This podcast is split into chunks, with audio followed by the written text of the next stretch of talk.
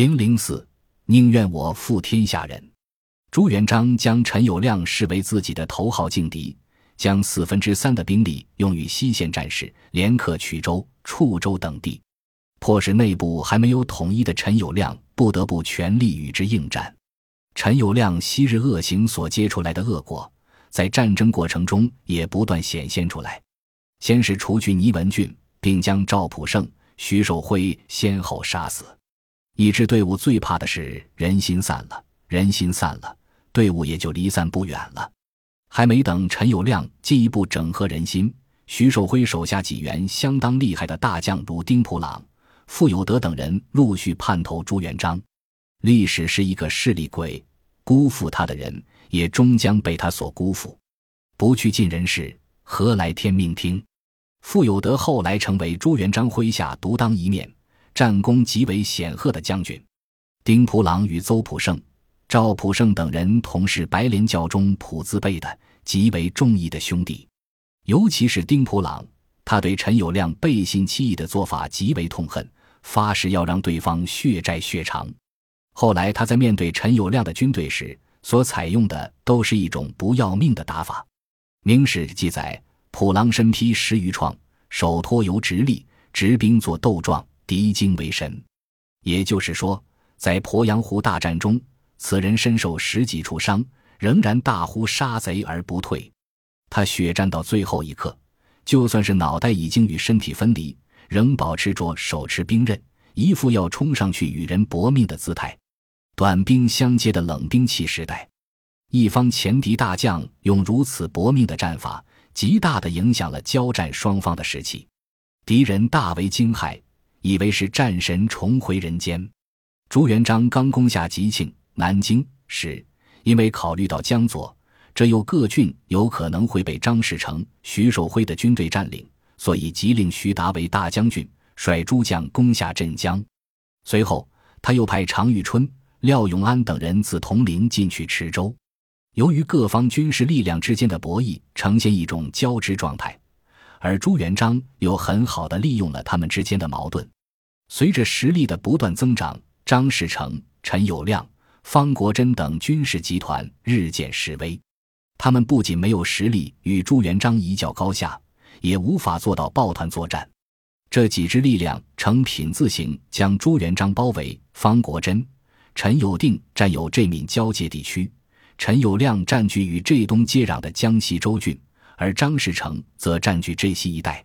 拿下太平后，陈友谅完全被暂时的胜利冲昏了头脑，对眼前的形势和下一步的战略部署缺乏清醒的认识。他过高的估计了自己的实力，同时也看低了对手的竞争力，以至于军事部署频频失误。一方的失误，往往是另一方的机会。作为他的对手，这时候的朱元璋比任何时候都要来得清醒。朱元璋又一次听从了谋士刘基所言：“贼交矣，待其深入，伏兵邀取之，一耳。”白日惶惶，人心茫茫。朱元璋在纷繁复杂的环境中，在无数的建议中，听从了自己内心的召唤，坚持选择了刘基给出的建议。也正因为自己的这份坚持，才让不可能实现的命运转机成为一种可能。战争毕竟不是沙盘上没有血腥的各种假设和推演。这时候的朱元璋正满心希望地等待着陈友谅的到来，而此时的陈友谅也同样沉浸于巨大的喜悦中。现在的他已经是大汉的皇帝，所有的文武百官都在他面前执君臣之礼，他的舰队已经兵临城下。应天之日可克，这片苍茫大地以及这里的子民都将是他的附属之物。战争的最高境界是你中有我，我中有你。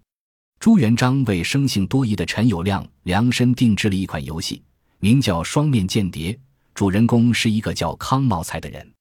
此人原是陈友谅手下大将，后来投奔朱元璋，但他仍在朱元璋的指示下与陈友谅有着秘密接触。康茂才派人送信给陈友谅，说他将倒戈，建议陈友谅采取水路进攻。他将会在江东桥与陈友谅会合，并将这座唯一阻挡水军前进的桥梁拆除，让陈友谅的水军经过秦淮河直抵南京城墙之下。陈友谅大喜过望，表示一定会在胜利后重赏康茂才。与此同时，朱元璋命人连夜重造了一座石桥。当陈友谅依计行事，发现木桥变成石桥，本就不够坚固的内心发生了剧烈的动摇。他很快就放弃了从江东桥登陆的计划，而他的弟弟陈友仁已经统帅一万人马在新河口之北的龙湾登陆，并击败了驻守在那里的朱元璋军队。陈友谅命令船队加快速度，于当日下午到达了龙湾。之后，他组织士兵上岸，一切都很顺利。就在所有的士兵都进入伏击圈后，朱元璋发出了进攻的信号。当隐藏于石灰山后，应天南城大胜关的五路军队突然出现在眼前，尽管没有摇旗呐喊，但那种比死亡更可怕的宁静还是让人为之胆寒。陈友谅这才发现自己落入一个巨大的包围圈中，敌人就在面前，用一种诡异的眼神死死地盯着他们。就像是拎着刀的屠户看着自家圈里的猪羊，令人毛骨悚然。五路军队在徐达、常遇春、冯胜的率领下，对陈友谅的军队展开了轮番冲击，骑兵来往纵横，兵败如山倒。陈友谅狼狈地挤上一条能够开动的小船逃命，一路逃到九江。陈友谅由此失去太平、安庆。手下不少将领将所占地盘也拱手献给了朱元璋。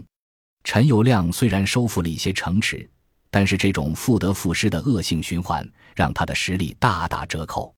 陈友谅是一个特别有韧性的人，不到最后一刻都不会轻易放弃对胜利的渴望。当朱元璋赶往安丰营救小明王时，陈友谅乘机向南昌城发起了进攻。在这段时间里，朱元璋与刘基始终处于焦虑之中，生怕张士诚的大军从背后杀将出来，导致腹背受敌，两面夹击朱元璋。这不光是朱元璋最为担心的事，也是陈友谅做梦都想办到的事。可是真有这样的机会摆在面前，他又表现得视而不见。他的这种心理放在今天的商场或者官场也是司空见惯的。当自己的竞争对手主动提出联合起来做某一件事，这件事对人对己都有好处，那他宁愿不要这个好处，也不愿意联合起来让另一方得到好处。陈友谅不是没有机会，也不是只有一次机会，可他都没有抓住。准确的说，他没有意识到那是一次机会。远的不说，这一年因三百六十三年的二月初二，安丰被围；三月初一。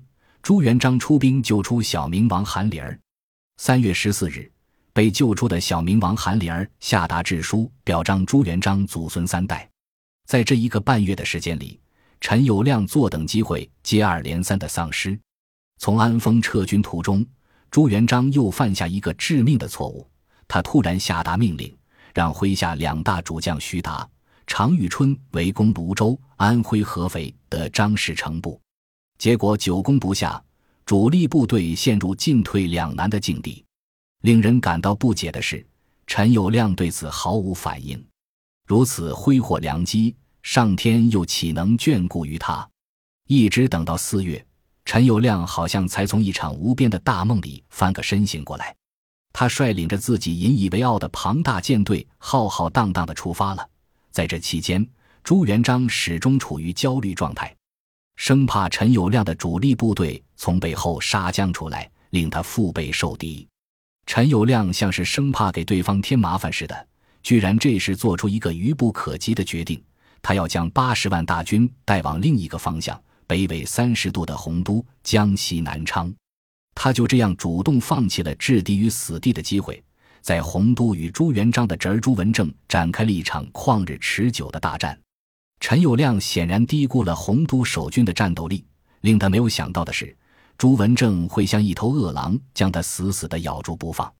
陈友谅将整个洪都铁桶似的围困了八十五天，漫长的焦灼状态足以将一支战斗力强大的军队消耗的士气全无，也足以将上天有可能赋予的无数机会付之东流。在这八十五天时间里。朱元璋从从容容地纠正了自己战略上的失误，将自己的主力部队从泸州城下撤回南京，然后又大张旗鼓地搞了一次出征的誓师大会后，才扬帆直入鄱阳湖。等到朱元璋率援兵赶到，陈友谅才东出鄱阳湖与其交战。其实陈友谅早就做好了近乎孤注一掷的战争准备，征集了六十万的庞大兵力，制造了一千艘以上的庞大战舰，筹集了充足的粮草军需。两个赌徒，一个带了六十万，一个带了二十万，去进行一场危险的赌局。他们使用的筹码是无数人的生命，赌注是自己的生命、财富及所有的一切。而胜利者得到的将是这苍茫大地的主宰权，失败者或将就此退出历史舞台。成王败寇的游戏千古依然。奔腾不休的鄱阳湖水见证了无数英雄的生灭无常。一个是只为不再受人冷眼的渔民，一个是只为能够填饱肚子的和尚。而今对他们来说，一边是天下，一边是死神，再没有第三条路可供选择，特别是退路。不知道他们在决战前夜是否回望过他们走过的路，回顾他们所经历的常人不能忍受的磨难和痛苦，回想那些曾经平凡的生活，能够在阴谋和背叛中生存下来，并且发展壮大，才有了今天这样的机会，能够为胜利而死，在他们心里一样的高贵。本集播放完毕，感谢您的收听，喜欢请订阅加关注，主页有更多精彩内容。